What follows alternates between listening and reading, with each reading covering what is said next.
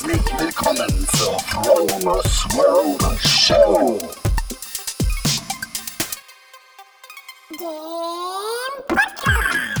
Mit guter Laune, tollen Geschichten, Hacks und Tricks. Mein Name ist Frank Marquardt und ich rolle dir den roten Teppich aus und lade dich ein, dabei zu sein, wenn es heißt, wie erschaffe ich eine bessere Version von mir selber und wie lerne ich aus Fehlern anderer. Guten Morgen, Freunde, und herzlich willkommen zur Fromers World Show. Heute ist Samstag, der 28. Januar. Äh, es ist mittlerweile 9.15 Uhr und ich habe bis jetzt gearbeitet und habe jetzt Zeit, einen Podcast aufzunehmen. Und habe auch richtig Bock drauf, äh, weil es gibt heute richtig ein tolles Thema. Und heute ist ein wunderschöner, strahlender Morgen, also richtig Kaiserwetter, keine Wolke am Himmel, die Sonne strahlend, strahlt und äh, es muss relativ kalt draußen sein, weil auf dem Hafen, auf dem Wasser, ist so eine dünne Eisschicht. Und äh, das ist, gibt so eine ganz tolle Reflexion, wenn die Sonne drauf scheint, dann scheint es so matt zurück, sonst strahlt es eher noch deutlicher zurück, aber diesmal strahlt es halt matt zurück. Es muss halt richtig kalt draußen sein. Ich hoffe, das Wetter bleibt so und dann, dass ich das heute auch so ein bisschen draußen noch in der, in der frischen Luft genießen kann. Ich habe heute ein Thema dabei, über das ich gerne sprechen würde, logischerweise. Ähm, und das ist, geht um eine chemische Verbindung von zwei Wasserstoffatomen und einem Sauerstoffatom. Es geht um Wasser. Ähm, Im Altdeutschen hieß es früher Wazar und das hieß so viel wie das feuchte Fließende. Und wenn man sich mal überlegt, unser Planet ist eigentlich so ein richtiger Wasserplanet, der ist zu 71% von Wasser bedeckt. Das muss man sich mal geben. 3,5% ähm, von dem gesamten Wasser, was auf diesem Planeten vorkommt, ist Süßwasser. Und von diesen 3,5% sind 1,7% Wasser in gefrorener Form, zum Beispiel den, an den Polkappen, auf den Gletschern, die es noch gibt, die tauen ja gerade im Moment ab, und in den Permafrostböden der nördlichen Halbkugel. Nur 0,3% von dem gesamten Wasser ist Trinkwasser. Das heißt, es ist ein super, super kostbares Gut und es gibt davon viel zu wenig, weil zum Beispiel 4 Milliarden Menschen ein, mindestens in einem Monat im Jahr äh, nicht Zugang haben zu sauberem Trinkwasser. Und die Statistik lässt sich jetzt noch weiterführen. Jedenfalls, was ich damit sagen wollte, ist, dass Wasser sowas von, ähm, sowas von wertvoll ist, dass ich befürchte, dass es irgendwann noch diesbezüglich Kriege geben wird, weil ähm, es einfach zu, ja, wie gesagt, zu kostbar wird. Auch durch den Klimawandel muss man sehen, dass viel mehr Wasser gasförmig in Zukunft vorkommen wird, weil durch natürlich durch steigende Hitze entsteht mehr Wasserdampf und mehr Wasserdampf bedeutet einfach, dass mehr Wasser gelöst ist. Ähm, ja, dann wollte ich nochmal, ja genau, zum Menschen. Also wir bestehen im Prinzip zu 70% Wasser. Das ist auch krass, man sich das vorstellt. Also wir sind im Prinzip Wasser mit ein bisschen Fruchtfleisch. Und wir trinken so im Schnitt pro Tag ähm, zwei Liter Wasser. Also so mal ganz grob im Schnitt gerechnet. Und wenn man das hochrechnet auf 80 Jahre, dann sind es 58.400 Liter Wasser, die praktisch durch unseren Körper durchfließen. Wir sind komplett darauf angewiesen zu trinken. Genauso sind wir darauf angewiesen zu atmen und zu essen.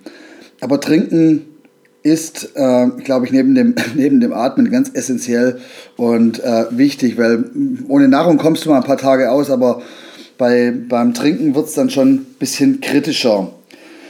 Deswegen hat zum Beispiel am 28.07.2010 ähm, Bolivien einen Antrag gestellt, dass Wasser als Menschenrecht aufgenommen wird.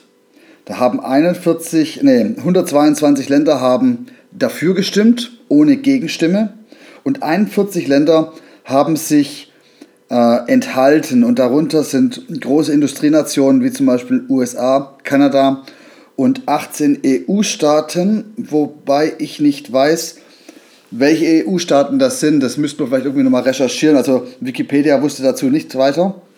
Und was richtig geil ist, ist zum Beispiel Ecuador und Südafrika, die haben das Recht auf Wasser in ihrer Verfassung äh, verankert. Und das ist doch mal eine tolle Sache. Das sollte man eigentlich, eigentlich weltweit machen und äh, weil Wasser einfach essentiell wichtig ist für uns.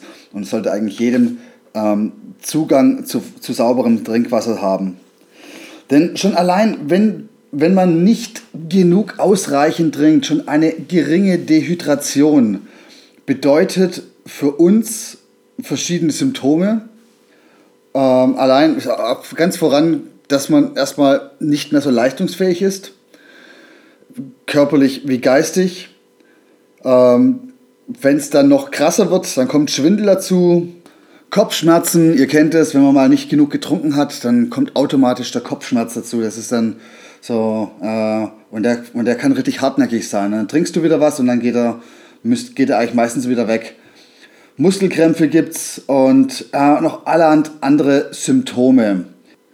Es gibt keine einheitliche empfohlene Trinkmenge, aber man geht einfach so von anderthalb bis zwei Liter ähm, Flüssigkeit am Tag aus.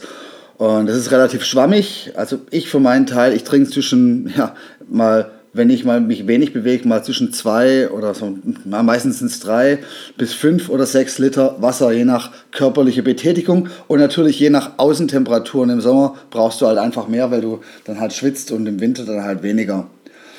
Der absolute Hack ist morgens nach dem Aufstehen, das mache ich eigentlich immer, zwischen 300 und 500 Milliliter Wasser zu trinken. Einfach um wieder aus, den, den Organismus wieder aufzufüllen, weil du im Schlaf bis zu 400 Milliliter Wasser verlierst, je nachdem, wie warm du schläfst und wie viel du schwitzt. Aber allein schon über die Atemluft verliert man sehr viel ähm, Flüssigkeit. Und das ist ja auch der Grund, warum man morgens eigentlich seine Bude lüften sollte.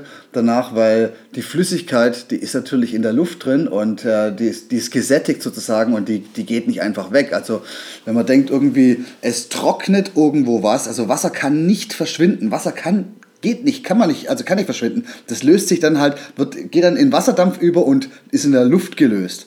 Also äh, Wasser verschwinden lassen, wegzaubern, wegtrocknen, das gibt es nicht. Also der Wasser kann die Aggregatzustände wechseln, wie man weiß, und ähm, das ist der einzige Grund.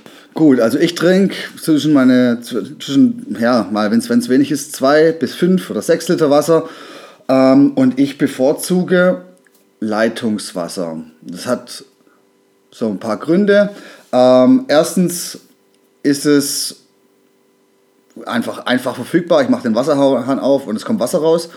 Zum Zweiten ist es aus ähm, äh, umwelttechnischer Sicht so eigentlich so die, die günstigste Variante. Also das Wasser muss nicht erst abgefüllt werden, ich muss es nicht erst kaufen und muss es nach Hause schleppen, um es dann zu trinken, sondern ich, ich kann es praktisch an Ort und Stelle konsumieren. Und dann gibt es noch einen dritten Grund, der ist auch ganz geil. Wasser, ähm, Mineralwasser ist teuer. Also kann man, also wenn man jetzt so unterwegs ist und am Bahnhof mal eine Flasche Wasser kauft, mache ich auch ab und zu, wenn ich nichts zur Verfügung habe, dann kostet die mal locker 2 Euro. Aber ein Liter Wasser aus dem Wasserhahn kostet unschlagbare 0,2 Cent. Also günstiger geht es nicht. Natürlich gibt es die Diskussion, dass unser Wasser kontaminiert ist. Aber ähm, unser Wasser ist, hat noch Trinkwasserqualität. Das heißt, du wirst nicht krank, du wirst nicht akut krank, wenn du, da, wenn du, das, äh, wenn du da, davon kostest oder wenn du es, wenn du es benutzt, konsumierst. Ähm, die Klar, natürlich. Also wir sind 80 Millionen Menschen hier in Deutschland und wir leben auf einem hohen verschwenderischen, ähm, hohen Niveau-Level.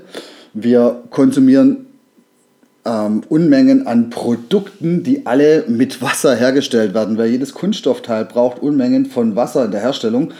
Ähm, wir konsumieren, äh, wir haben noch nie so viel Fleisch konsumiert, wir Deutsche, wie, äh, wie jetzt im Moment. Es werden pro Jahr 700 Millionen Tiere geschlachtet und die werden gegessen und diese Tiere, die haben natürlich auch ihre Nebenwirkungen. Die brauchen erstmal sehr viel Wasser und äh, produzieren sehr viel Gülle, werden aufgrund der hygienischen Gegebenheiten und der Enge, die in solchen Stellen vor äh, sich gehen, äh, mit Medikamenten natürlich vollgepumpt, damit sie nicht krank werden. Weil wenn du knöcheltief in der Scheiße stehst, dann, dann ist es nur eine Frage der Zeit, bis der ganze Stall krank wird. Also deswegen werden die mit Antibiotikas versorgt.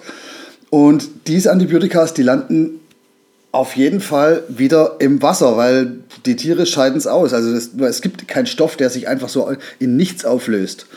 Dann natürlich äh, die exzessive Landwirtschaft, Pflanzenschutzmittel, all das, das landet alles irgendwann wieder im, im Wasser. Und auch wir Menschen tragen unseren Teil dabei. Wir, wir, wir konsumieren Dinge und scheiden die wieder aus. Also wir werden immer älter und natürlich, wir konsumieren genauso ähm, Medikamente.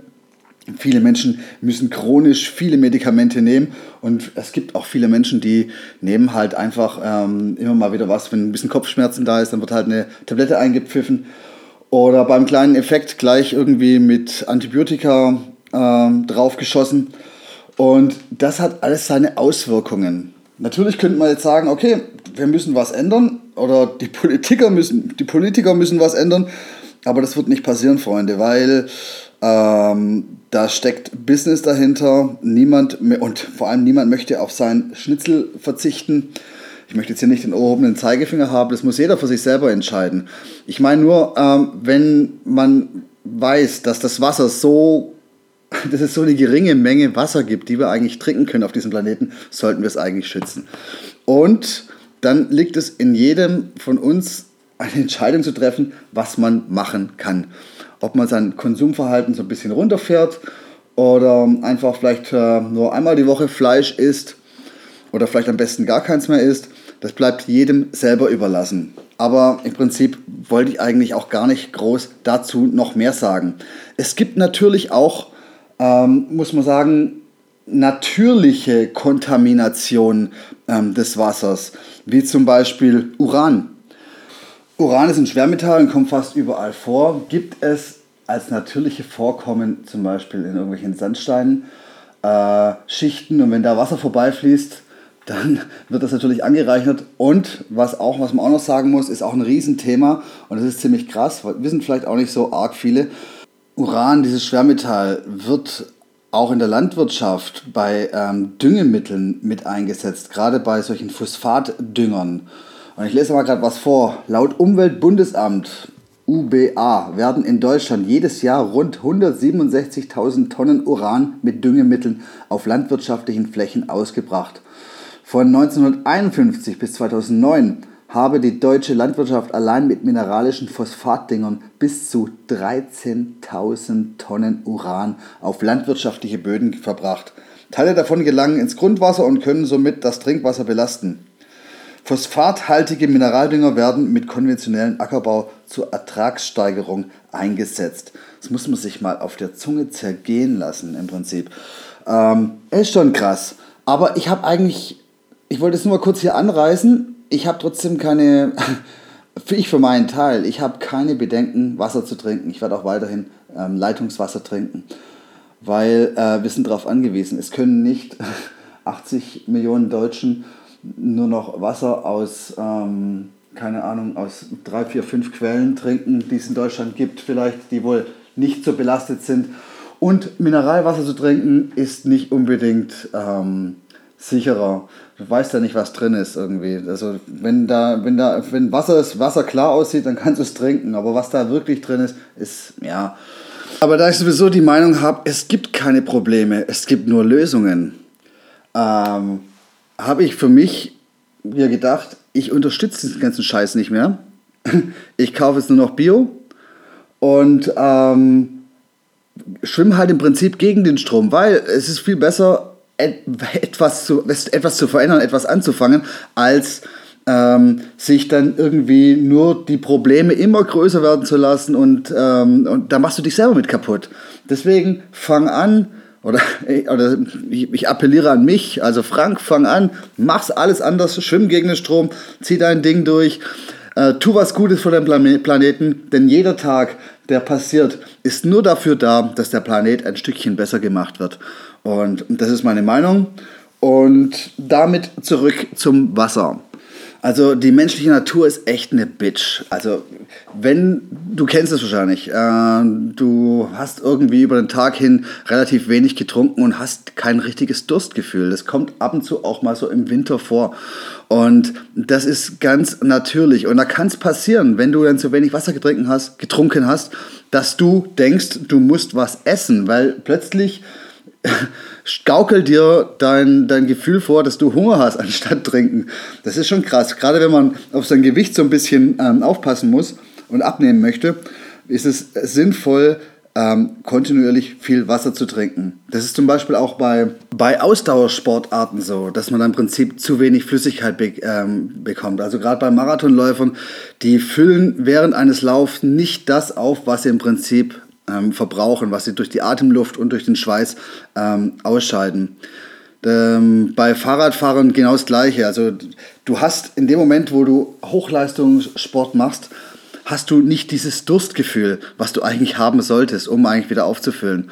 Und ähm, deswegen macht es auf jeden Fall Sinn, gut hydriert an den Start zu gehen, weil ähm, wenn du da schon mit einem Minimum, also wenn, wenn dir schon ein halber Liter fehlt am Start, den, der wird dir hinterher richtig Probleme machen, weil äh, schon geringe Dehydrationen, schon sagen wir mal bei 2% vom Körpergewicht, also oder 1% vom Körpergewicht, können schon 10% bis 20% Leistungsverminderung ähm, äh, auslösen. Was man noch wissen muss, ist zum Beispiel, dass die Resorption ähm, von Wasser äh, aus dem Magen-Darm-Trakt bei, während einer Sporteinheit heruntergesetzt wird, weil da der Körper mit ganz anderen Prozessen beschäftigt ist. Das heißt, wenn ein ähm, Mensch in Ruhe, der kann bis zu zweieinhalb Liter Wasser äh, in Ruhe resorbieren aus dem Magen-Darm-Trakt und bei einem Sportler sind es dann praktisch ein halber Liter bis zum Liter pro Stunde. Was die Aufnahmegeschwindigkeit von Wasser oder von Flüssigkeit in den Körper auch vermindert, sind zum Beispiel ähm, hypertone Lösungen. Also man, man, redet immer, eigentlich will man Isoton. Äh, isotone Getränke sind das Beste irgendwie so für, ähm, für Sportler. Aber wenn man jetzt mal eine hypertone Lösung hat, zum Beispiel einen hohen ähm, Kohlenhydratanteil im Trinken hat, dann kann es sein, dass das, die Resorption langsamer geht, weil oder vielleicht sogar rückwärts geht, weil einfach ähm, die, der osmotische Druck ein anderer ist. Wenn da zu viel Zucker im, im Darm ist und wenig Zucker im Blutkreislauf ist, dann ist es natürlich problematisch, das im Prinzip zu resorbieren. Ähm, genauso mit salzreicher Kost. Also wenn du, zu, wenn, du, wenn du viel Salz isst, dann merkst du ja, dass du danach irgendwie so richtig Durst bekommst. Das ist im Prinzip der natürliche Ausgleich, um diese Salzkonzentration ähm, wieder zu äh, zu verdünnen, damit der Körper das dann aufnehmen kann letztendlich. Und ähm, wenn du jetzt zum Beispiel zu viel Salz im Essen hast, dann ist eher die Gefahr, dass Wasser aus dem Blutsystem in äh, den Darm diffundiert. Oder ja, also Prinzip, ja, ihr wisst, was ich meine. Also praktisch, äh, und dann ist, dann haben wir den umgekehrten Effekt. Also du hast im Prinzip viel aufgenommen, aber du kannst es nicht resorbieren. Ebenso ist die Trinktemperatur entscheidend. Ähm, wenn du zu kaltes Wasser hast, dann ähm, braucht dein Körper gerade beim Sport wieder Energie, um dieses Wasser aufzuheizen, ähm, damit es dann auch resorbieren kann. Und damit das Wasser optimal resorbiert wird, ähm, wird so eine Trinktemperatur zwischen 5 und 10 Grad empfohlen. Alright, that's it.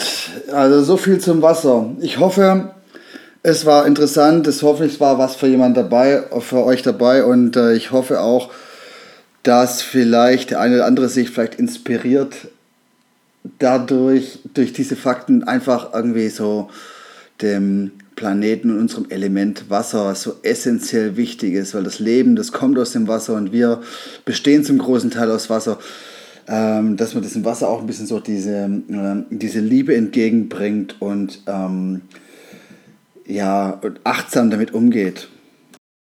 Ich wünsche euch nur das Beste und äh, wir hören uns beim nächsten Mal. Bis dann, bye bye. Hey, großartig, dass du so lange dran geblieben bist. Wenn dir die Show gefallen hat, würde es mir ganz viel bedeuten, wenn du den Podcast auf iTunes bewerten könntest. Ich werde das lesen und mein Dank wird dir ewig nachschleichen. Folge mir doch auf Facebook oder besuche mich auf meiner Webseite fromersworld.com. Ich danke dir schon mal im Voraus. Nur das Beste für dich, dein Frank.